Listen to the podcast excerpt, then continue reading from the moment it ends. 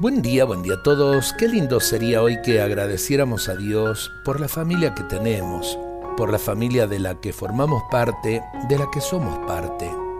A la vez también preguntarnos, ¿qué hago para que mi familia sea según el corazón y el deseo de Dios?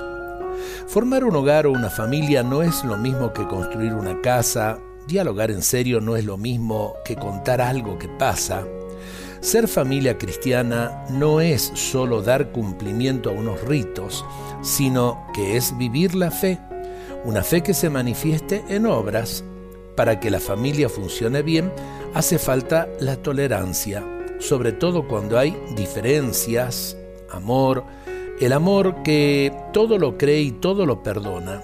Hace falta oración en común, el diálogo, lo que en definitiva lleva a abrir a todos los corazones a los demás. Creo que vale la pena tener en cuenta esto y sobre todo eh, a la vez reafirmar eh, que ese amor es compartido no solamente con nuestros seres queridos más cercanos, sino también con nuestro prójimo, en nuestro trabajo, con nuestros vecinos.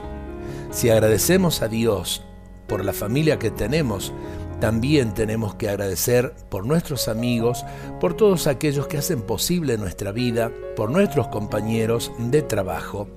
Qué bueno que seamos agradecidos con Dios y también con nuestro prójimo.